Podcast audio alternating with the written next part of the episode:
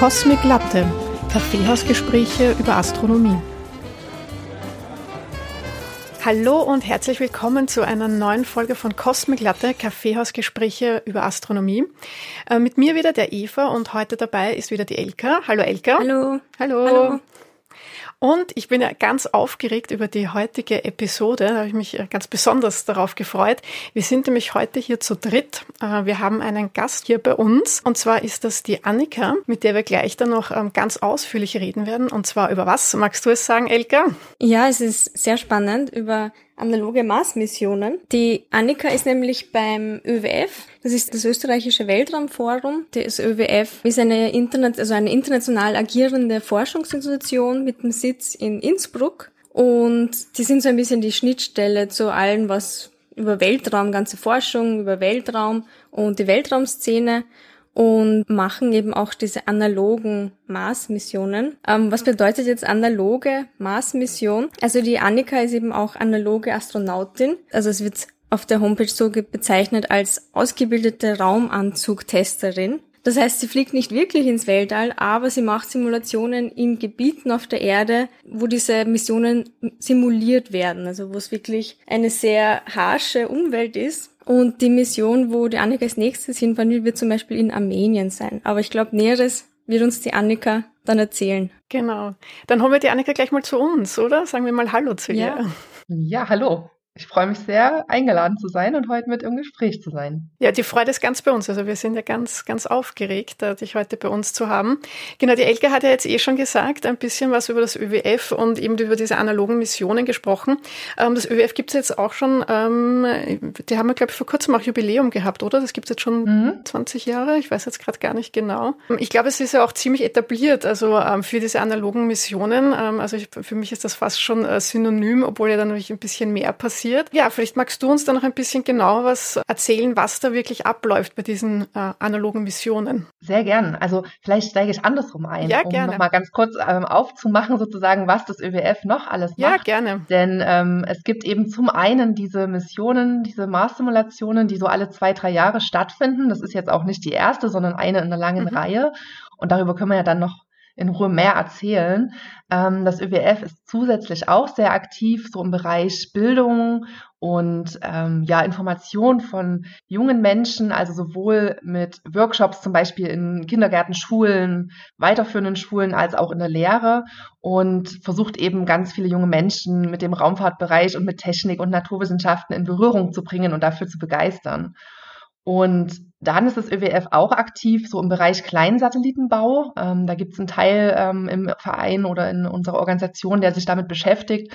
Und aktuell ist ein Satellit im Orbit, der heißt Adler 2 und ähm, ja, findet Weltraumschrott und arbeitet sozusagen damit daran mit, ja, den, den Müll, den wir auch im Weltall leider hinterlassen, zu detektieren und später zu reduzieren. Ja, und ähm, insofern ist das eben auch ein wichtiger Bereich. Und es wurde ja auch gerade schon gesagt, es ist natürlich eine internationale Vereinigung. Und dieses ganze Thema Raumfahrt ist ja zurzeit sehr präsent. Und das ÖWF ist eben auch aktiv, so im Bereich ja, Gesetzentwicklung beziehungsweise ähm, wie gibt man sich denn sozusagen Maßstäbe für die Arbeit in solchen Organisationen und für solche Simulationen und so weiter, also sozusagen im Bereich Policy-Entwicklung. Ähm, und auch dafür ist das ÖWF eben mittlerweile sehr aktiv und sehr etabliert. Genau, und all diese Bereiche zusammen machen eben die Arbeit aus an der wir mit beteiligt sind. Genau, das ist ja auch sehr international angelegt. Also es ist so das mhm. österreichische Weltraumforum, aber ich glaube, da gibt es ja auch sehr viele internationale Kooperationen und Zusammenarbeiten, oder? Genau. Also gerade, wir hatten ja gesagt, gerade die Mars-Missionen oder mhm, Simulationen, genau. da führen wir ja ganz viele Experimente durch. Und die Wissenschaftlerinnen, die dabei sind und die ihre Experimente einreichen, sind eben von Universitäten aus der gesamten Welt. Und die Ergebnisse, die wir produzieren, die wissenschaftlichen Daten, werden natürlich dann auch offiziell publiziert und damit stehen sie dann wieder ja allen zur Verfügung. Und wir haben zum Beispiel auch mit der ESA Projekte, ähm, da wurde jetzt gerade eins abgeschlossen, wo es darum ging, Textilien zu entwickeln für Raumanzüge. Und auch bei den Missionen, wir haben zum Beispiel bei der nächsten Mission in Armenien einen 3D-Drucker von der ESA dabei, den wir mit ähm, austesten. Da wird viel zusammengearbeitet, weil der Vorteil bei uns ist, dass wir, obwohl es mittlerweile eine recht große Organisation ist, im Vergleich immer noch relativ klein und wir können eben manchmal unkompliziert und schnell mhm. Dinge probieren und testen und natürlich auch Fehler machen und finden und diese Ergebnisse dann wieder zur Verfügung stellen. Und das hilft natürlich den anderen Organisationen, die in demselben Gebiet unterwegs sind, so dass alle voneinander profitieren können. Ja, das klingt ja schon super spannend. Ähm, du hast ja schon gesagt, das ist ja nicht die erste Mission, die da jetzt gerade äh, in Planung ist. Ähm, das ist ja die Mission ähm, AMAD 24, sondern es hat ja schon davor zumindest eine gegeben, bei der du ja auch dabei warst. Die war, glaube ich, in Israel. Also wie bereitet man sich denn darauf vor? Also vielleicht kannst du da jetzt eben kurz über die Missionen selber reden. Also ich glaube, die Bedeutung ist ja klar für analoge Missionen können. Also es muss ja quasi alles vorher getestet werden und mal hier auf der Erde funktionieren, bevor wir dann ins Weltall damit starten können.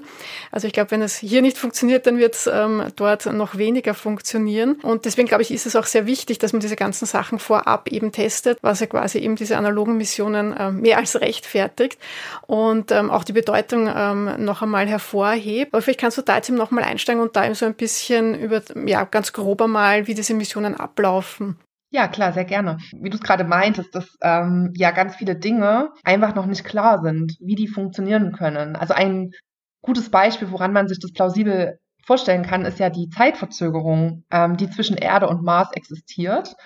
Ähm, durch die große Entfernung, der Mars ist ja von der Erde je nach Stand auf der Umlaufbahn so zwischen, ich glaube, so 55 Millionen und 400 Millionen Kilometern entfernt.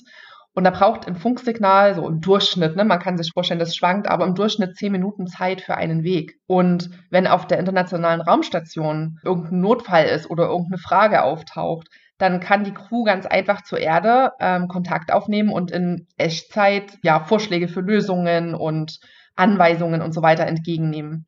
Und das funktioniert auf dem Mars halt nicht. Also wenn dann ein rotes Lämpchen blinkt am Anzug, das ist immer so mein Lieblingsbeispiel, mhm. dann kommt eben erst nach mindestens 20 Minuten die Antwort von der Erde. Das bedeutet jetzt zum Beispiel, der Sauerstoff ist in fünf Minuten alle. Und dann kann man sich natürlich vorstellen, dass das zu spät kommt und dass das eine Katastrophe wäre. Das heißt, wenn Menschen zum Mars fliegen, werden die halt ganz anders ausgerüstet sein müssen, ähm, vorbereitet sein müssen in Form von, was die für Fähigkeiten mitbringen und auch was die an Wissensdatenbasis mitnehmen und so weiter, damit sie eben dann dort überleben können. Und wir testen bei diesen Missionen, wie diese Arbeitsabläufe aussehen können und wie so eine, wir nennen es Explorationskaskade, also ne, wenn man zum Mars fliegt, ist ja das Ziel, zum Beispiel nach Spuren von Leben zu suchen und Daten zu sammeln über die Entwicklung des Planeten um daraus dann Rückschlüsse ziehen zu können auf ja unsere eigenen Plane unseren eigenen Planeten, unsere Entwicklung, die Entstehung des Lebens und so weiter. Und das heißt, man würde dann dort erstmal Satellitenbilder nutzen, dann würde man Drohnen losschicken und Rover. Und erst wenn man sicher ist, was man konkret will, würde man diese sehr wertvolle Zeit die ein Mensch dort auf der Oberfläche im Freien verbringen kann, aufgrund der Umweltbedingungen, ja, dann halt rausschicken die Menschen und diese Zeit gezielt einteilen. Genau diesen Ablauf und diese ganzen ja, Überlegungen, die dabei eine Rolle spielen, die testen wir und spielen die durch sozusagen, weil klar, wie, wie gesagt, wenn da bei irgendwelche Fallstricke auftauchen, ähm, das kennt man ja auch von sich selber für einen Urlaub, ne? Man überlegt sich vorher tausendmal, was man einpacken soll und dann kommt man an und merkt auf dem Zeltplatz, ach, jetzt habe ich doch die Streichhölzer vergessen oder so. Und dass das eben nicht passiert, das ist unser Ziel. Und natürlich muss man sich darauf sehr gut vorbereiten, denn man muss sich das so vorstellen, dass wir dann bei dieser Mission tatsächlich ähm, in so einem Habitat, also so einem so eine Basis leben.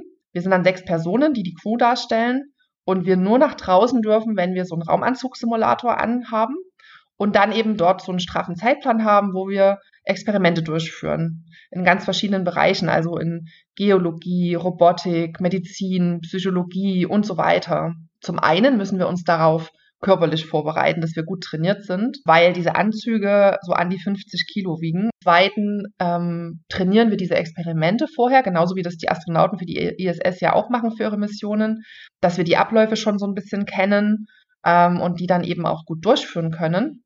Ja, und dann machen wir auch viele Crew-Trainings, also wo wir teambildende Maßnahmen machen.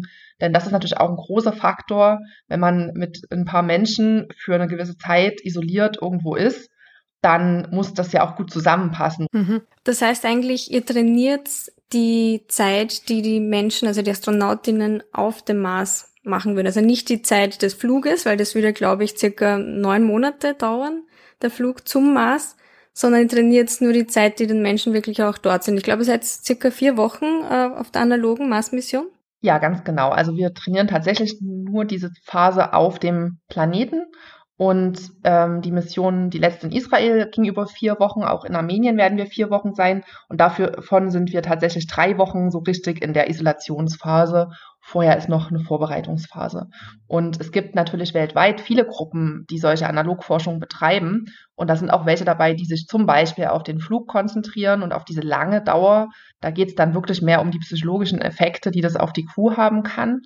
Und dann gibt es Gruppen, die sich mit der Ernährung besonders beschäftigen oder besonders mit den Ausrüstungsgegenständen und so weiter. Und diese ganzen äh, Ergebnisse kennen wir natürlich dann auch und beziehen die bei uns ein. Bei uns liegt der Fokus eben tatsächlich auf diesen Arbeitsabläufen und auf dieser Explorationskaskade und auf den Raumanzugsimulatoren. Ja, du hast es jetzt äh, kurz schon angesprochen mit den äh, psychologischen ähm, Tests auch, beziehungsweise den Grenzen. Äh, für mich ist da auch so ein bisschen die, die Frage immer bei den Simulationen, wo da auch so die Grenzen sind irgendwie, weil ich denke mir, ähm, ihr seid da jetzt zwar vier Wochen in Isolation, aber ihr wisst ja trotzdem, dass es jetzt auf der Erde ist und ihr mehr oder weniger ja in Sicherheit seid. Inwieweit würdest du sagen, vergisst man das vielleicht oder kann man das dann trotzdem noch ähm, ja, Rückschlüsse ziehen oder annehmen oder gibt es dann doch irgendwie, wo du sagst, okay, gut, das gibt es natürlich ähm, bestimmte Faktoren oder Variablen vielleicht, die man einfach nicht berücksichtigen kann? Mm, also ich glaube, vergessen, dass man auf der Erde ist, tut man ja. tatsächlich nicht. Ne? Ja. Also so weit geht es nicht. Wobei ich sagen muss, gerade in Israel bei der letzten Mission, wenn man dann in dem Anzug steckt, ähm, der ist, wie gesagt, so auch abgeschlossen. Man hört nur noch die Ventilatoren und die Funkgeräusche. Also man hört von außen dann keine Stimmen mehr oder so oder den Wind. Und wenn man dann nach draußen geht und gerade in Israel war auch die Wüste dort, wo wir waren, in der Negev-Wüste, sehr rot ähm, und dann wirklich mal in eine Richtung schaut, wo man gar nichts von der Zivilisation sieht, das gibt schon so Momente so mit Gänsehaut, wo man denkt so, also es ist schon verrückt, wie realistisch es sich anfühlen kann und dass ich mir da tatsächlich vorstellen kann, wie es sein könnte, mhm. wenn ich jetzt meinen Fuß auf Mars setzen würde. Und ich glaube aber, dass es gar nicht so schlimm ist, dass wir nicht das kommt, also ne, dass das nicht ganz realistisch ist, weil natürlich versuchen wir es so realistisch wie möglich zu machen, aber viele Aspekte, wie zum Beispiel eben die geringere Schwerkraft oder so, können wir ja mhm, gar nicht ja. nachmachen. Und das ist auch nicht zwingend notwendig, weil wie gesagt, der Fokus, auf den wir uns ähm, stürzen oder was wir da uns anschauen, das geht sehr, sehr gut unter diesen Bedingungen rauszufinden, weil ein großer Faktor, der mir eben gerade durch das selber Erleben in Israel bewusst geworden ist, war eben, dass dieser menschliche Faktor und diese Zeitverzögerung und auch der Kontakt zur Erde, den wir dann nur über den Chat hatten und über E-Mails, wie sehr das auch unter diesen nicht ganz realistischen Bedingungen was mit einem macht. Und das kann man ja auch so ein bisschen extrapolieren, ne? wie das dann mhm. sein würde, wenn das jetzt länger wäre und noch strenger. Und wir haben ja tatsächlich in diesen vier Wochen den Kontakt nach außen, wie gesagt, nur über einen Computer mit Chatprogramm und über E-Mail, die wir dann abends ähm, schreiben können, genau wie ja auch auf der ISS ähm, die AstronautInnen da private Zeit mit ihrer Familie zum Beispiel zum Schreiben haben. Und wenn man dann eben zwei, drei Wochen lang nur Text sieht und keine Stimmen hört. Also Videobotschaften bekommt ihr da auch nicht. Also das ist wirklich nur Text. Mhm, also Videobotschaften von der Familie waren möglich. Okay. Ähm, das mit dem Text bezog sich jetzt tatsächlich auf die Kommunikation mit der Erde, mit diesem Mission Support Center, was wir ja auch haben. Also das wird für Armenien in Wien sein. Das ist dann eine Basis auf der Erde sozusagen, wo dann nochmal so 30, 40 Personen sitzen, von Ärztinnen über ITler, über die ganzen Wissenschaftlerinnen und so weiter. Und mit denen wir natürlich die ganze Zeit im Kontakt sind. So wie Houston für ähm, mhm, auf der. Erde so. Und wenn man dann versucht, sowohl die technischen Dinge und die ganzen Experimente und die Ergebnisse und so weiter, als auch, ich sag mal, persönliche Belange in diesem Chat zu kommunizieren. Und wie gesagt, nur Text hat. Ähm, wir benutzen auch keine Emojis oder sowas.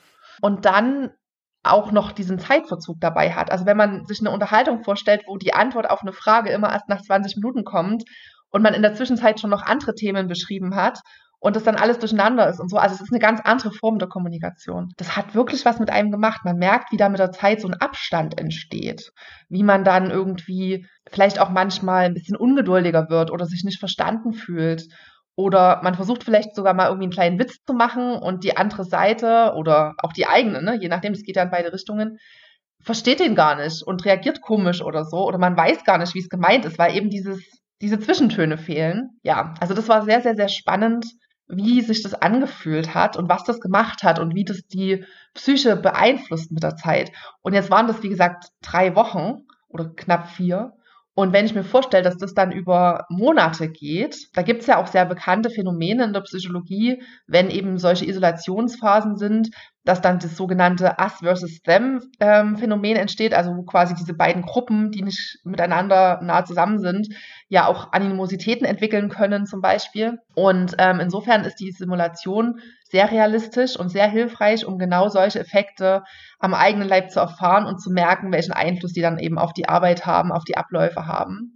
Und genau das ist ja unser Ziel. Und dafür brauchen wir jetzt nicht tatsächlich mhm. auf dem Mars zu sein, um das rauszufinden. Mhm, ja, äh, ich, ich stelle mir das einerseits irgendwie so ein, ein, ein bisschen fast entspannend vor, was da, dass man von diesem alltäglichen Trubel ja mal weg ist. Also ja wirklich in diesem ganzen, eben wie du sagst, man, man sieht ja da keine Stadt, also du bist ja da wirklich komplett von, von allem weg. Ja? Also, und wenn ich mir da oft so den Stadtlärm vorstelle und, und dass man da wirklich von, von allem irgendwie rausgezogen ist und wir kennen das ja alle jetzt noch von der äh, Corona-Pandemie und, und Lockdowns, wo man ja dann doch auch ein bisschen auf sich selbst zurückgeworfen wird, ja dann plötzlich, ja, muss man sich auch ein bisschen mit sich selber ähm, auseinandersetzen.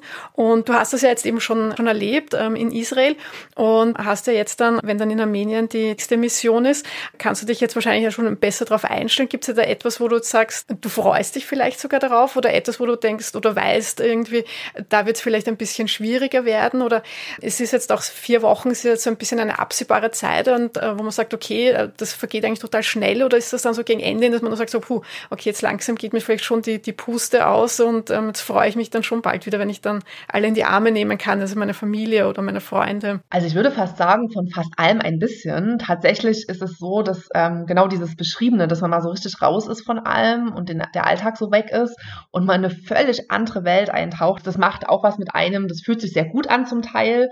Ähm, es ist natürlich dann auch hinterher wieder die Anpassung zurück gar nicht so einfach. Ne? Also man ist wirklich so aus der Welt im wahrsten Sinne des Wortes. Also ich würde sagen, ich, zu über 90 Prozent, wenn ich es jetzt quantifizieren müsste, freue ich mich darauf, also ziemlich uneingeschränkt, weil die Erfahrung für mich war tatsächlich so, dass mit dem Team so super war. Ich habe manchmal so spaßenshalber ein bisschen gesagt, also es waren ja fünf Männer und ich bei, in Israel und ähm, selten habe ich mit fünf Menschen, die so achtsam und kommunikativ und kritikfähig ähm, und konstruktiv sind, ähm, Zeit verbracht. Das war die reine Freude.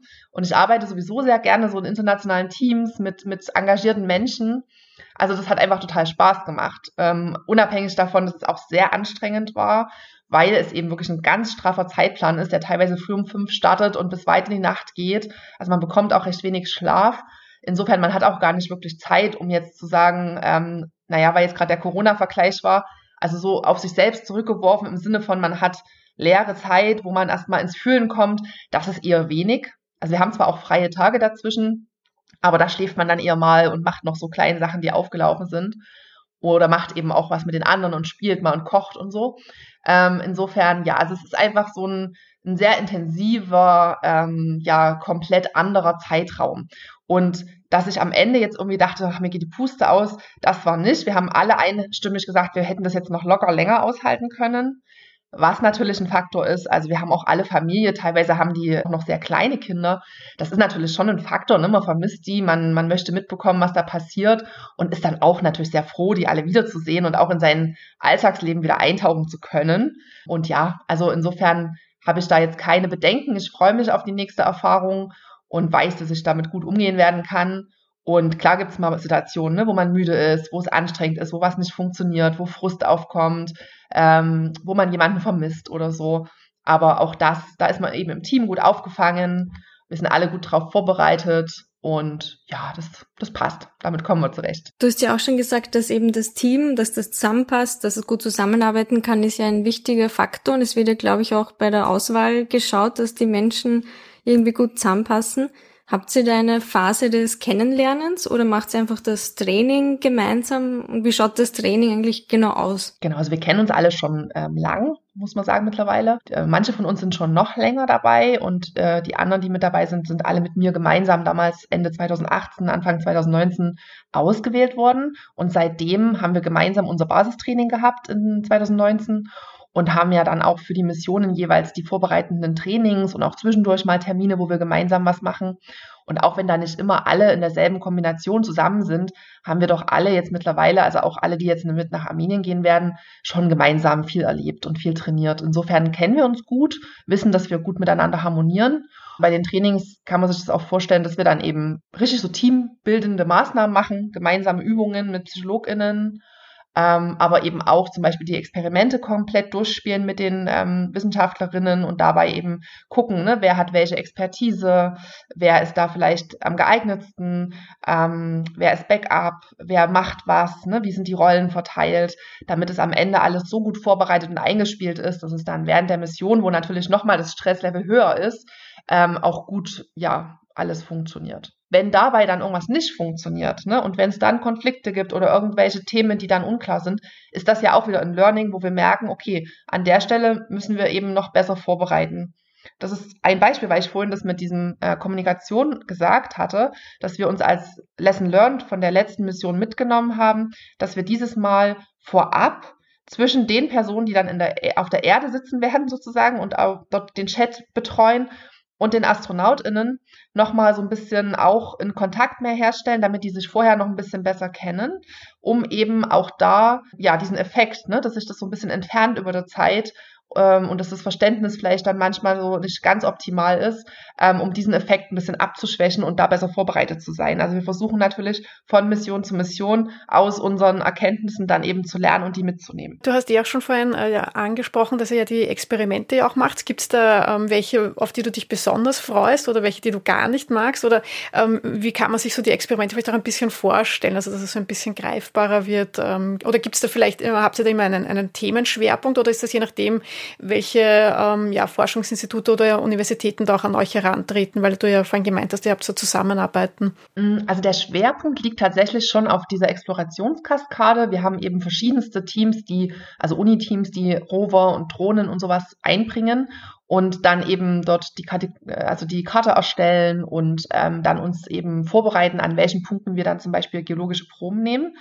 Und alle Experimente müssen eben sozusagen so ein bisschen da reinpassen. Das heißt, es werden immer viel mehr Experimente eingereicht, als wir tatsächlich am Ende auswählen und durchführen können. Und die sollten halt irgendwie dazu passen. Aber es sind eben auch Experimente dabei, die man dann drinnen machen kann. Also zum Beispiel beim letzten Mal in Israel ging das zum Beispiel von ähm, Rovern, die wir ferngesteuert haben, von drinnen, um zu gucken, ne, wie das gut funktionieren kann, über Proben, die wir draußen genommen haben und drinnen dann dort ähm, zum Beispiel die DNA extrahiert haben, die dann eingefroren wurde, um später dann zu untersuchen. Wir haben aber eben auch zum Beispiel psychologische Experimente gemacht, wo wir naja, was man so kennt aus dem Teambuilding, ne? dass man zum Beispiel so mit Nudeln und Marshmallows einen Turm bauen muss in zwei Teams und wer baut höher ja. und äh, in Wirklichkeit wird man dabei halt gefilmt und beobachtet und dann schaut man halt, ne, wie funktioniert es am Anfang der Mission, in der Mitte, am Ende als ein Beispiel. Oder eben medizinische Sachen, wir hatten beim letzten Mal ein Experiment, wo wir ähm, unseren Augenhintergrund filmen mussten, gegenseitig. Und dasselbe Experiment wurde zeitgleich auf der ISS von Matthias Maurer und seinen KollegInnen durchgeführt. Ähm, und wir waren sozusagen die Kontrollgruppe auf der Erde, die kontrolliert hat, wie das ah, Handling mhm. ähm, unter Schwerkraftbedingungen eben anders ist. Das ist ja spannend. Was ist da rausgekommen? Ja, Muss ich ganz kurz nachfragen. Also gab es da große Unterschiede? Weiß ich nicht, weil ich glaube, das ist noch nicht publiziert. Ah, ähm, okay. Bin mir aber nicht ganz sicher, müsste ich jetzt nachsuchen. Die Ergebnisse werden ja dann dann, wie gesagt, nach und nach publiziert. Und da gibt es dann auch immer so ein Sammelband oder gab es in der Vergangenheit so ein Sammelband, wo dann die Paper drin waren. Und ähm, der ist quasi von der letzten Mission jetzt noch nicht erschienen. Aber ja, finde ich auch sehr spannend, was da rauskam. Yeah. Ja, und die Frage nach dem, ne, Lieblings oder nicht. Ja. Yeah. Also ich bin ja von Haus aus, ich bin Mikrobiologin und Umweltingenieurin und habe noch in äh, Gesundheitswissenschaften promoviert. Das heißt, ich habe selber so ganz verschiedene ja, Bereiche, die ich spannend finde und in denen ich schon irgendwie was wissenschaftlich gemacht habe. Insofern finde ich es eben eine gigantische Möglichkeit, um in so viele verschiedene Bereiche reinzuschnuppern, ohne dass ich jetzt dort tatsächlich auch nochmal studieren müsste, sozusagen. Natürlich war es zum Beispiel in Israel, als ich dann dort so einen Abzug hatte im Labor und tatsächlich PCR-Extraktion, also ne, die DNA-Extraktion mhm. machen konnte für die PCR. Da war ich dann so in meinem Kittel mit meiner Pipette und habe Mikrobiologie gemacht und war so happy und habe dann zu meinen Eltern gesagt, guck, das Studium hat sich doch gelohnt. Also na klar gibt es Sachen, die, die machen einem ganz sehr Freude. Aber es hat auch Spaß gemacht, eine Drohne zu reparieren oder irgendwie Teile von dem Anzug da Code zu schreiben und da ne, reinzuschnuppern. Ich finde die psychologischen Experimente extrem spannend, auch die medizinischen. Ähm, jetzt in Armenien wird es so sein, dass wir uns gegenseitig auch äh, Blutproben abnehmen müssen. Ähm, Finde ich ganz spannend, was halt auch so ein bisschen ähm, zwiespältig ist, ähm, wenn man, also man merkt halt sehr, dass man selber ja, letztendlich kann man es ta tatsächlich sagen, das Versuchskaninchen ist. Also es wird halt ja Urinproben genommen und hier eine Hauttupferprobe und dort Blut und man muss sich dabei filmen und dieses machen und so. Ja, es sind dann schon so Momente, wo man so ein bisschen Galgenhumor ähm, braucht oder halt auch äh, hat. Wir hatten beim letzten Mal auch ein sehr interessantes Experiment dabei zum Thema, wie die Ernährung und die Isolation und der Stress dann die Verdauung beeinflusst wo wir so lustige Bildchen hatten, wo wir dann immer so Punkte vergeben mussten. Und das war natürlich immer so ein Highlight, wenn dann äh, jemand aus dem WC-Trakt kam und wir dann immer so gesagt, na, war es bei dir eine 3 und so. Ne? Also man macht natürlich auch Spaß drüber, um da halt irgendwie so seinen Weg mit zum Umgang zu finden. Okay, also allzu schüchtern darf man dann auch nicht sein. Ja, also es ist natürlich, hat auch jeder genug Privatsphäre. So ist es Das war mehr so ein, so ein Running Gag eben. Ne? Also ich will damit sagen, es gibt halt Sachen, ja, ähm, wo man halt vielleicht nicht ganz so begeistert ist und dann gibt es Sachen, die total Spaß machen. Aber ich hatte noch nie was dabei, wo ich sage, oh, da habe ich keine Lust drauf, weil es eben okay. spannend ist. Okay, ja. aber es gibt schon Sachen, wo du mehr in deinem Element bist, ja. Ähm, ja würdest du eigentlich auch, ähm, weil es ist ja so analog Astronaut, das klingt ja so fast ein bisschen okay, hat es jetzt zur, zur echten, unter Anführungszeichen, Astronautin nicht gereicht, würdest du äh, quasi jetzt eine, also wirklich in den Weltall auch fliegen, also echte Astronautin ähm, auch werden wollen noch? Könntest du dir das vorstellen? Also interessanterweise würde ich sagen, vor zwei, drei Jahren hätte ich 100% Ja gesagt. Ich habe mich tatsächlich auch bei der letzten ESA-Auswahl beworben gehabt und war ah, auch ja. in dieser Runde, wo man ähm, eingeladen wurde für diese ganzen, ja, ich sag, ich nenne es jetzt mal Pilotentests und so, ne? Ähm, und dann ging es für mich nicht weiter und es war schon so, ach, schade, ne? Wäre irgendwie cool gewesen, noch rauszufinden, wie weit hätte es gehen können oder so. Ich bin aber mit dem Ganzen jetzt ganz fein, weil mittlerweile muss ich sagen, durch diese Tätigkeit habe ich natürlich sehr viel Einblick bekommen, was es tatsächlich bedeutet, Astronautin zu sein. Es bedeutet eben viele Dinge, an die ich vorher nicht gedacht hätte oder die mir nicht so bewusst waren. Also es geht los mit Medien, ne? Also dass man eben relativ viel Interviews gibt und gefragt wird zu Dingen und dadurch immer so ein bisschen irgendwie so, so dieses in der Öffentlichkeit steht Thema hat. Jetzt auch wenn es bei mir in einem sehr kleinen Maßstab ist, muss man sich da auch erstmal reinfinden, was, was möchte ich zeigen, wie, wie werde ich wahrgenommen, was hat das für einen Einfluss auf mein Privatleben und so weiter. Ne?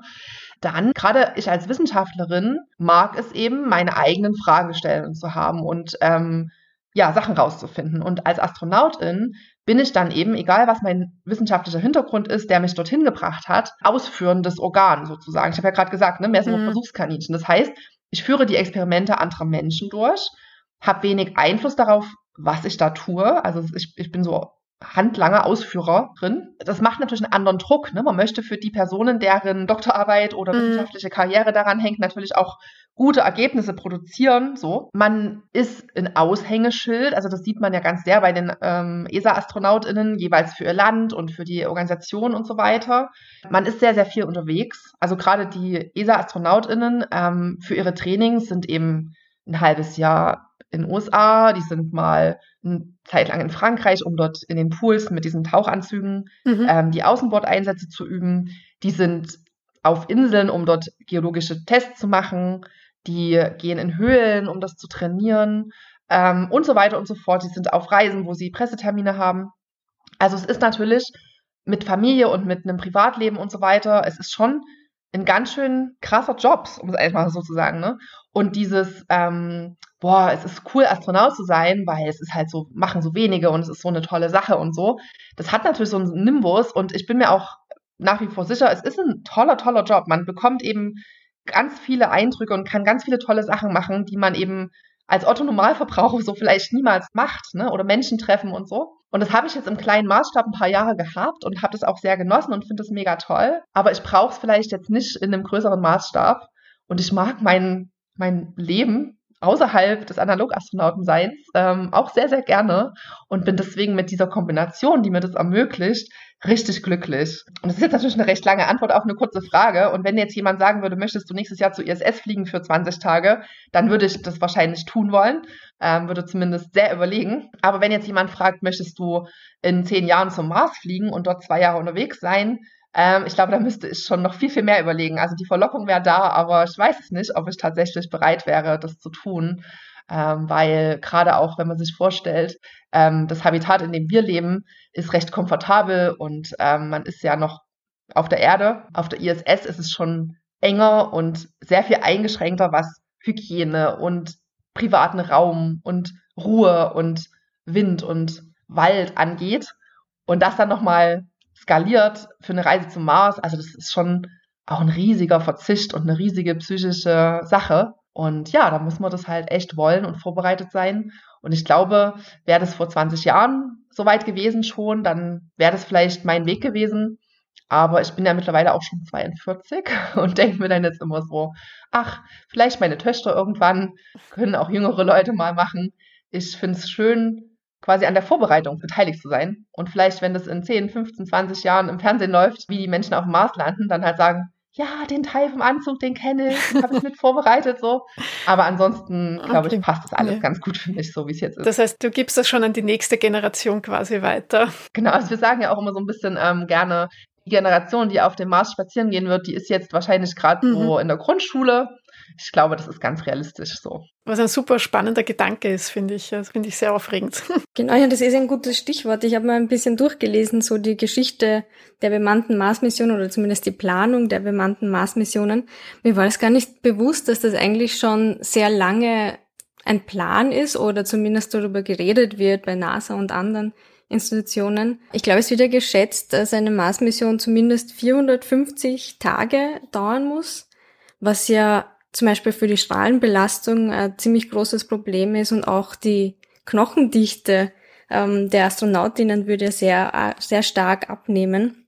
Und du hast, du hast es eh schon gesagt, was würdest denn du oder was schätzt äh, das ÖWF wann die ersten bemannten Mars-Missionen stattfinden können und wird da schon geredet über solche Sachen wie eben die Strahlenbelastung und äh, diese medizinischen Problematiken? Mm, also ja, ich glaube, das ist immer so ein bisschen ein bisschen eine Kristallkugelfrage. Ne? Ich glaube, fast noch mehr als von diesen technischen und medizinischen Punkten hängt das natürlich auch wirklich sehr von der weltweiten politischen und, und wirtschaftlichen Lage und so weiter ab, ne? ob sich alles linear so weiter oder exponentiell weiterentwickelt wie aktuell oder ob es da Ereignisse gibt, die das wieder ändern. Gerade schon angesprochen. Also es war ja als ähm, in den 60er, 70er Jahren ähm, der, der Run auf den Mond war, da war ja eigentlich der Mars das nächste Ziel. Und dadurch, dass das dann damals sich verlaufen hat, sage ich mal so, ist es nicht weiter verfolgt worden. Wäre das damals weiter verfolgt worden mit derselben Intensität, die der ähm, Run auf, den, auf die erste Mondlandung ähm, verfolgt wurde, dann bin ich mir recht sicher, dass die Menschheit inzwischen schon dort gewesen wäre. Und jetzt nimmt es halt gerade wieder Fahrt auf in den letzten Jahren.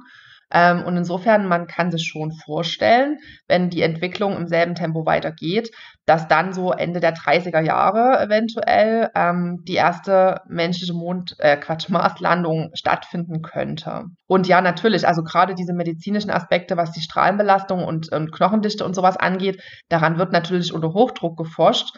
Das mit der Strahlenbelastung ist vielleicht noch, also in Anführungsstrichen am einfachsten zu lösen, insofern, dass man ja zum Beispiel sowieso sehr viel Wasser mitnehmen muss. Und man könnte ja Tanks am Raumschiff so befestigen, dass die zur Sonne zeigen und dass die sozusagen abschirmen, die Astronautinnen vor der Sonnenstrahlung.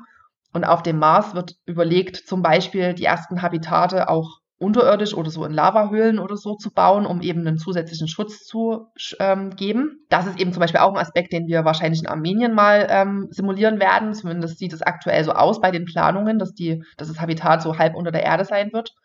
Ähm, und wir hatten zum Beispiel in Israel auch eine Strahlenschutzweste, die jetzt auch bei der letzten Ariane-Mission mit ins All geflogen ist, die wir dort mehrere Tage angezogen hatten, auch beim Schlafen, um eben zu testen, ne, wie die es sich anfühlt, ob die einen sehr behindert, weil die ist auch ein bisschen schwer, die wiegt so um die fünf Kilo. Ähm, also da wird ganz viel geforscht, um die AstronautInnen zu schützen und um das zu ermöglichen, dass die so eine lange Zeit im All und dann auch auf dem Mars sein können. Und wie gesagt, es wird auch an den psychologischen Effekten von solchen Langzeitmissionen geforscht. Es gab da ja schon verschiedene Experimente, wo Menschen 300 Tage, 500 Tage in Isolation ähm, gelebt haben in Teams, um halt zu schauen, ne, was kann da alles passieren, was braucht es, damit sie das gut durchstehen. Was die Knochendichte angeht, wird halt überlegt, ob man Raumschiffe mit künstlicher Gravitation baut, äh, wo dann zum Beispiel der Trainingsteil dann so mehrere Stunden am Tag eben in diesem Raumschiffteil, der rotiert, stattfinden könnte. Aber all diese Technologien sind natürlich noch nicht fertig und man kann die Mission natürlich erst starten, wenn das ähm, Readiness-Level von der Technologie, sage ich mal, eine 8, 9, 10 hat. Ne? Also wenn die Sicherheit, die man damit hat, eben hoch genug ist. Ich glaube, technisch ist ganz viel möglich wenn man die Ressourcen da reinsteckt. Und ob das so bleibt, dass das der Plan ist, das wird sich halt zeigen müssen. Ja, das kennt man ja, dass das dann immer wieder nach hinten verschoben wurde. Mir ist jetzt eben auch die, die ganzen ähm, Mars-Visionen eigentlich von Elon Musk ja auch eingefallen, der ja auch, glaube ich, ja schon eigentlich eh jetzt irgendwann schon mal starten wollte. Ich glaube, das wird ja alles wahrscheinlich noch ein bisschen dauern. Ähm, also zum Elon Musk möchte ich ganz schnell noch was sagen. Gerne. Das ist relativ wichtig. Genau, also ich finde es immer ganz ähm, wichtig, warum machen wir das überhaupt? Auch als Menschheit, ne? Was wollen wir da? Warum ja. investieren wir dort überhaupt Ressourcen hin? Und ich glaube, diese Vision, also ich, da kann ich für mich persönlich nur sprechen, ne? Mhm. Ich persönlich glaube jetzt nicht, dass es die Lösung sein kann, jetzt als nächstes den Mars zu besiedeln, sozusagen, sondern ich glaube als Wissenschaftlerin, dass je besser wir uns selbst verstehen, wo wir herkommen, wie sich Dinge entwickelt haben und warum, wie so ein Planet funktioniert und so weiter, desto besser sind unsere Chancen, das hier auf der Erde gut hinzubekommen. Und vielleicht auch so ganz banale Beispiele, ne? wenn man für den Mars zum Beispiel 3D-Druck von Gebäuden entwickelt, um aus dem lokalen Material dann eben automatisch mit Robotern Gebäude zu bauen. Wenn diese Technologie ausgereift ist, kann man die natürlich auch auf der Erde einsetzen, in Katastrophengebieten oder in Entwicklungsgebieten. Und insofern finde ich es immer ganz wichtig zu schauen, dass alles, was wir entwickeln, natürlich auch einen Benefit für die Erde hat. Und ganz, ganz viel unseres Alltagslebens von Wetterbericht, über Kommunikation, über ähm, Informationsfluss, über Verkehr und so weiter, wäre ja zum Beispiel heutzutage ohne Raumfahrt, ohne Satelliten absolut nicht mehr denkbar. Das ist uns gar nicht bewusst, wie sehr das alle Bereiche unseres Lebens durchdringt. Und das ist eben so wichtig, finde ich, dass uns bewusst ist, dass die Investition da rein uns allen auf der Erde halt zugutekommt. Und das ein Bereich ist, wo Menschen bereit sind, ihr Know-how, ihr ja, ihre Ressourcen zu investieren und zusammenzuarbeiten, selbst wenn die Länder politisch gerade nicht miteinander reden. Im Bereich Raumfahrt funktioniert es immer noch auf einem gewissen Level. Das bietet also wirklich einen Kanal, der mir ganz viel Hoffnung macht manchmal. Ne? Wenn ich sehe und erlebe in den Teams, wie wir arbeiten, dass da ganz viel möglich ist. Ne? Und das ist eigentlich so meine Motivation. Ein schönes Stichwort, also ich finde auch diese Internationalität, also diese internationalen Zusammenarbeiten eben auch immer sehr schön, weil eben oft verzweifelt man dann ein bisschen an der Politik oder wenn man sich das eben so ansieht, was ja aktuell gerade passiert. Und äh, da stimme ich dir hundertprozentig zu, dass genau äh, der Blick dann auf sowas ja, ähm, einem dann vielleicht wieder ein bisschen ja, Mut ja. Äh, gibt und auch ein bisschen genau. Optimismus in, in diese Welt dann bringt. Ja. Also absolute Zustimmung dazu. Ja. Danke das zu den, dem Kommentar noch. Ja.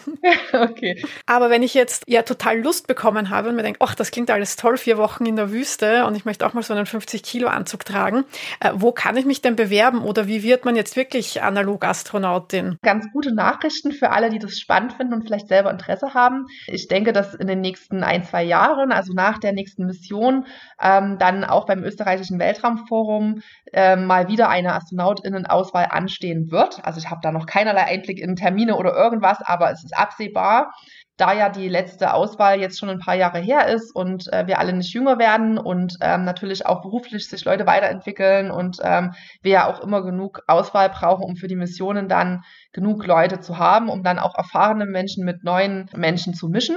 Und da wird das ÖWF sicherlich rechtzeitig dann ähm, und weit streuen, auch über die Website, über die Medien bekannt geben, dass diese Auswahl dann irgendwann ansteht und was es dann eben braucht und so weiter. Und man muss sich das aber so ähnlich vorstellen wie bei der ESA auch jetzt bei der letzten Auswahl. Es gibt natürlich so ein paar Kriterien von einem akademischen Abschluss über Berufserfahrung, über ein gewisses Alter bis hin zu gewissen Körpermaßen, um auch in die Anzüge zu passen.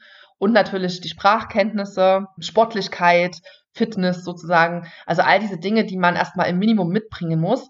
Und während des Auswahlverfahrens ähm, gibt es dann natürlich auch ganz andere Faktoren, auf die geschaut wird. Ne? Wie ist jemand im Team? Kann jemand geduldig sein und Langeweile aushalten und dann, wenn es auf einmal aktiv wird, auch schnell reagieren und umswitchen?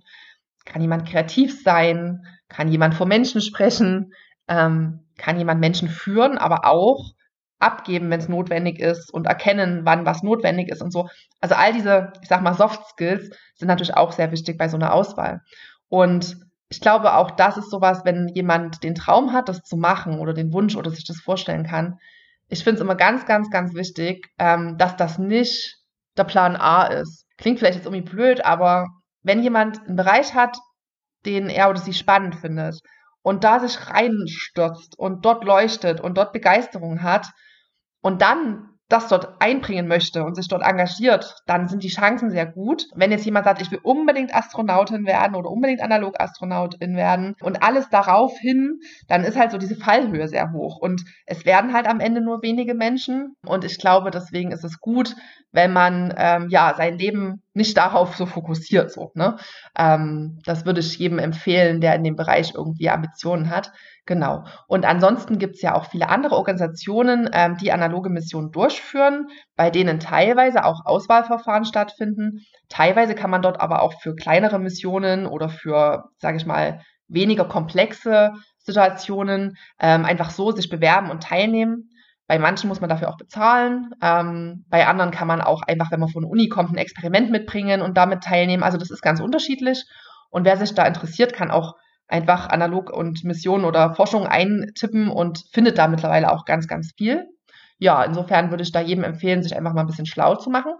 Und was ich auch noch dazu sagen kann, also beim ÖWF ist es auch immer möglich, sich irgendwie anders zu engagieren und einzubringen. Denn Analogastronautin ist nur ein ganz kleiner Teil davon. Ich habe ja eingangs erzählt, was wir noch alles machen. Sowohl bei den Missionen vor Ort ist außerhalb von diesem Habitat auch immer noch ein Team dabei, was vor Ort unterstützt. Ne, wir haben Medizinerinnen dabei, Ernährungsexpertinnen, Sportlerinnen, Juristinnen. Also wirklich von jedem Bereich ist es möglich, sich dort einzubringen und ähm, mitzumachen. Und man kann auch Praktika machen, man kann ähm, seine Studienarbeiten dort machen. Ne? Also wir betreuen auch Bachelor, Masterarbeiten, Doktorarbeiten. Ähm, genau, also wer da irgendwie Interesse hat, einfach mal zu schnuppern und mitzumachen, der kann einfach mal auf der ÖWF-Seite schauen und ähm, überlegen, ob es da irgendwas gibt, wo man sich beteiligen möchte. Ja, also ich glaube, ich, ich werde mich da jetzt wirklich mal schlau machen und mich da bewerben. Ich habe jetzt total Lust darauf bekommen. mal schauen, wie ich mich da einbringen kann. Bei mir wird es als Analogastronautin an meiner Körpergröße mit 1,57 scheitern. Ich werde wahrscheinlich nicht in diese ja. Anzüge reinpassen. Gibt es eine Mindestgröße? Aber ja, also es gibt eine Mindestgröße und das fällt leider darunter. Ja, weil, wie gesagt, also ich, ja. um diesen 50 Kilo Anzug tragen zu können und damit auch mehrere Stunden arbeiten zu können, hilft es halt, wenn man selber vielleicht noch ein bisschen mehr wiegt und eben die gewisse Größe hat. Zum einen ist der Pass und zum anderen, dass man das schafft. Was in teilweise ein bisschen schade ist, weil das natürlich eine gewisse Bias ähm, auch bei der Auswahl, mhm. vielleicht auch hinsichtlich Geschlecht äh, macht. Wobei man sagen muss, ähm, dass wir mal abgesehen von den AstronautInnen, wo ich noch eine Kollegin habe und der Rest sind Herren, ist es im restlichen ÖWF, ähm, finde ich, sehr schön, sehr paritätisch, weil die Anzüge einfach so sind, wie sie sind. Die werden auch für den Mars jetzt nicht unwahrscheinlich leichter werden. Also die aktuellen Anzüge, die auf der ISS benutzt werden, die wiegen ja über 200 Kilogramm, was im Weltall natürlich e-, egal ist, die sind ja schwerelos. Es ist nur für den Transport, wo jedes Kilo Geld kostet, wichtig. Aber dieselben Anzüge könnte man auf dem Mars gar nicht benutzen technisch. Da funktionieren verschiedene Sachen wie die Kühlung nicht und so. Aber vom Gewicht würden die ja auf dem Mars mit der Mars-Schwerkraft ja, zwischen 50 und 70, 80 Kilo wiegen.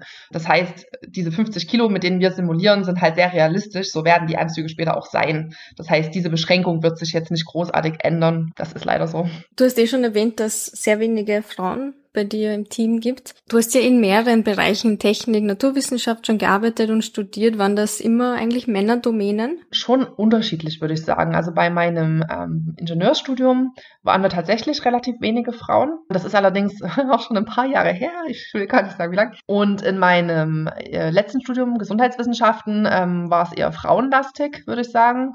Also schon so ein bisschen so, so äh, klassische Verteilungen.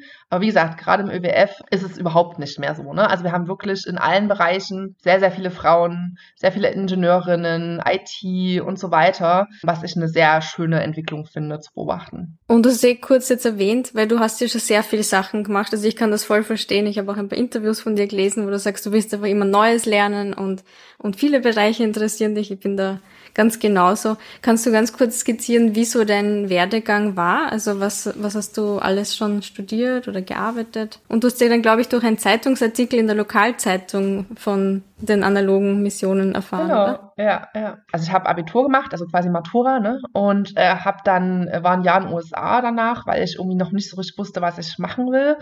Und habe danach auch ähm, Biologie studiert, weil ich eben dachte, ich mache irgendwas, was mich interessiert. Keine Ahnung, was ich mal werden will, so und im Grunde genommen hat mich das dann immer so begleitet, dass ich quasi dem gefolgt bin, was mich begeistert hat. Und dann natürlich auch klar familiär mit Kindern und Arbeit, man muss ja irgendwie Geld verdienen, dann immer versucht habe, das irgendwie zu kombinieren. Und ich habe, wie gesagt, Biologie studiert, ähm, mit Mikrobiologie als Abschluss. Ich habe dann in einem Labor gearbeitet lange Jahre, habe dann noch dieses Umweltingenieurstudium nebenher gemacht, habe eben zwischendrin drei Kinder bekommen, habe dann äh, acht Jahre im Gesundheitsamt gearbeitet, habe dort den Bereich Infektionsschutz geleitet. Jetzt mittlerweile arbeite ich als Referentin für Infektionsschutz und bin so in der Erwachsenenbildung tätig. Ähm, was ja auch irgendwie ähm, jetzt nichts mit Raumfahrt zu tun hat direkt. Bin eben nebenher noch ähm, in den letzten Zügen meiner Doktorarbeit und äh, bin auch selbstständig, also ich bin auch ähm, systemische Beraterin, mache dort auch noch eine Ausbildung. Also ich habe das irgendwie immer so beibehalten, dass ich Erkenntnisse und Fähigkeiten mitgenommen habe aus dem Bereich, den ich gemacht habe und dann auf alles, was im Leben so passiert, reagiert habe und was Neues, was mich begeistert hat, wieder mit reingenommen habe und das so modular für mich aufgebaut habe. Und habe eben äh, ja damals 2018 diesen Zeitungsartikel gelesen, dass das ÖWF neue Analogastronautinnen sucht und habe eben das total spannend gefunden und auf der Webseite gesehen, dass ich die Bedingungen soweit erstmal erfülle und habe mich einfach so blauäugig beworben und dachte, ach naja, komm, das wird vielleicht auch nicht klappen, aber wenn man es nicht versucht, ne, klappt es erst recht nicht. Und habe dann eben im Laufe der Auswahl auch gemerkt, dass das ganz gut passte, weil ich da eben diese Vielseitigkeit und diese vielen Bereiche ganz gut einbringen kann. Und seitdem ist es eben so einer der Bausteine in meinem Leben und ähm, ich genieße es sehr, dass ich vieles kombinieren kann und mich nicht so festlegen muss auf eine Sache. Ja, voll spannend. Und jetzt bist du ja Commander. Wie wird man das oder was bedeutet das genau? Also werden tut man das, indem man von der Führungsetage, das klingt komisch, ich weiß gerade nicht das gute Wort dafür, also jedenfalls von dem Leitungsteam, ja, das klingt gut, vom Leitungsteam des ÖWF dazu quasi ähm, ausgewählt wird und gefragt wird, ob man das machen möchte.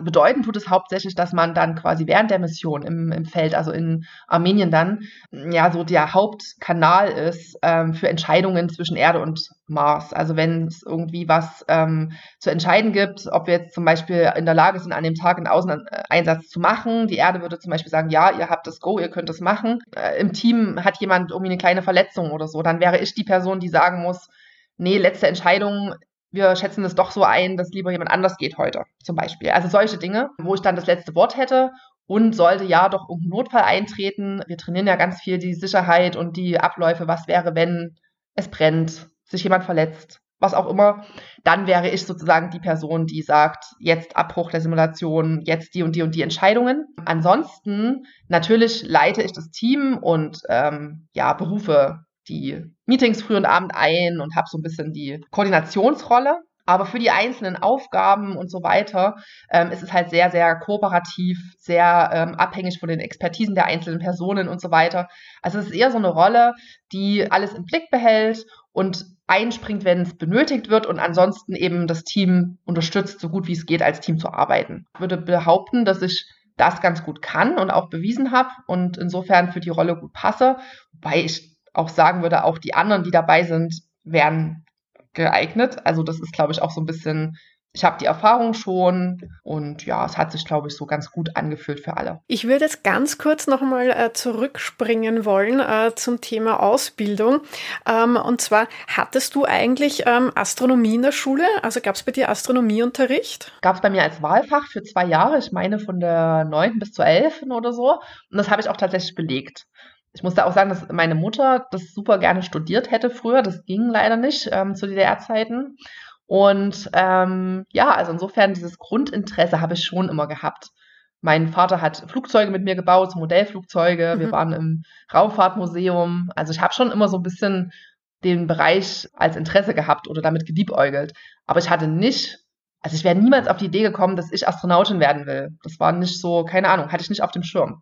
Und hat dich ähm, der Astronomieunterricht aber jetzt dann schon äh, auf eine gewisse Art und Weise geprägt auch? Oder wie, wie kann ich mir das eigentlich vorstellen, so dieser, dieser Unterricht? Also wir haben da zum Beispiel mit unserem Lehrer vom Schulhof aus mit so einem ähm, großen Teleskop die Sonnenflecken beobachtet. Oder wir mhm. haben gelernt, wie man nach dem Sternenhimmel navigiert. Oder wir haben so Sternenkarten angeguckt. Also so, so ganz viel mehr erinnere ich mich ehrlich gesagt gar nicht mehr. Ich weiß, dass ich das damals total spannend fand, dass ich mich da immer drauf gefreut habe und dass es mir sehr positiv in Erinnerung geblieben ist. Vielleicht auch, weil dieser Lehrer halt auch so engagiert war und das mit uns alles so interaktiv gemacht hat. Es ist aber jetzt danach, nach der Schule, nicht mehr so präsent gewesen. Ne? Das ist jetzt im Nachhinein mhm. wieder so, macht Sinn, dass das mir damals schon Spaß gemacht hat, glaube ich. Ja, äh, in Österreich ist das ja leider überhaupt kein Thema und ich finde das extrem schade.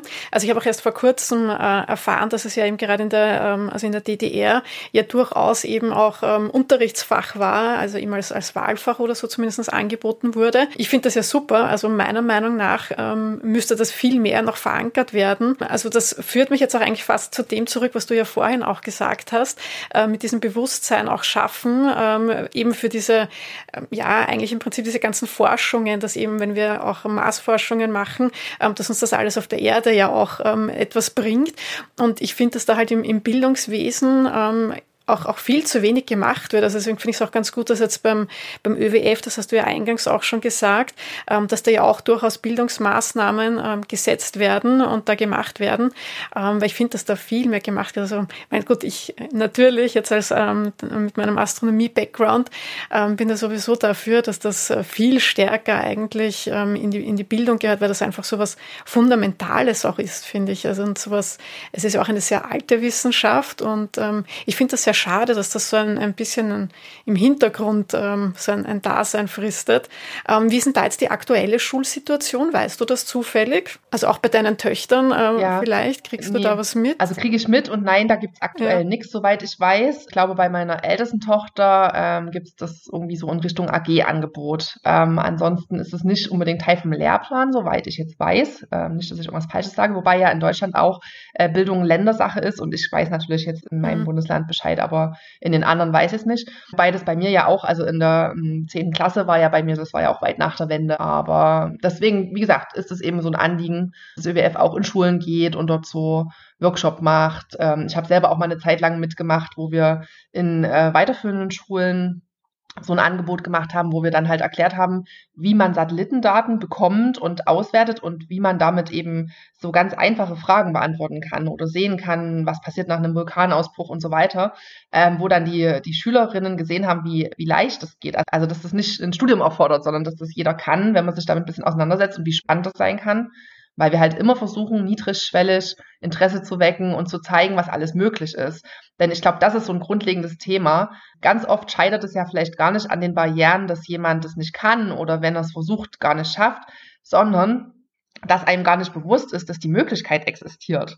Und um dafür Sichtbarkeit zu schaffen, was alles geht, ähm, finde ich es halt wichtig, ja, darüber zu reden, sichtbar zu sein, das den Kindern mitzugeben, in die Schulen zu gehen. Und was am Ende dann jeder entscheidet, ist ja nochmal zweitens, aber überhaupt erstmal auf die Idee zu kommen. Ja, also ich finde auch dieses Sichtbarmachen und, und diese niederschwelligen Angebote finde ich extrem wichtig. Auch dieses äh, greifbar machen, ja, wenn man es eben mal, wie du sagst, es ist jetzt gar nicht so schwierig, es ist jetzt nicht eben Rocket Science, wie es so immer, äh, so schön immer heißt, ja, also dass man das auch selber dann vielleicht auch lernt, sich zuzutrauen überhaupt, ja, also, oder, hey, ich könnte das auch machen, äh, finde find ich ja sehr, sehr sehr wichtig, ja. Wir sind eigentlich mit unseren Fragen durch, beziehungsweise hast, hast du noch etwas, Annika, was du anmerken möchtest, was du noch vielleicht loswerden möchtest? Nö, eigentlich nicht, weil gerade zwischendrin ich ja ein, zwei Anmerkungen gemacht habe, die mir auf dem Herzen lagen und insofern, mhm, ja. nö, alles gut. Sehr schön. Ja, dann möchte ich mich nochmal bedanken, dass du heute hier bei uns warst. Das war super spannend, das hat mir sehr gut gefallen. Also ich könnte jetzt eigentlich noch ähm, weiter plaudern.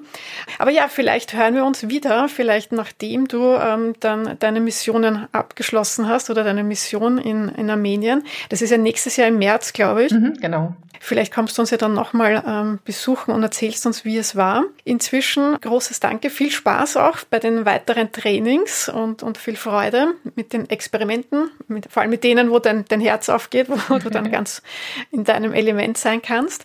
Das war es dann auch schon soweit ähm, von uns wieder. Wenn ihr Fragen habt, Anregungen, ihr könnt natürlich auch gerne ähm, auch Anmerkungen jetzt zu dieser Episode Episode. Ähm, wenn ihr da etwas habt, uns gerne schreiben.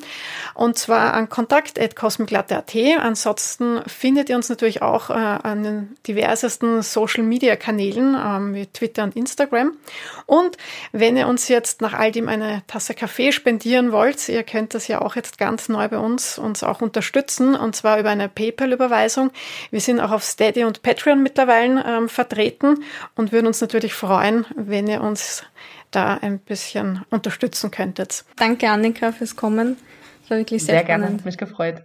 Ja, es ist, es ist ja auch ein sehr, sehr weites Feld, ein sehr breites Feld. Also da kann man ja, es ist so divers, da kann man ja wirklich viele Themen aufmachen. Ja. Mhm. Aber danke dir für deine Zeit mhm. und bis zum nächsten Mal. Sehr gerne. Bis dahin. Tschüss. Tschüss.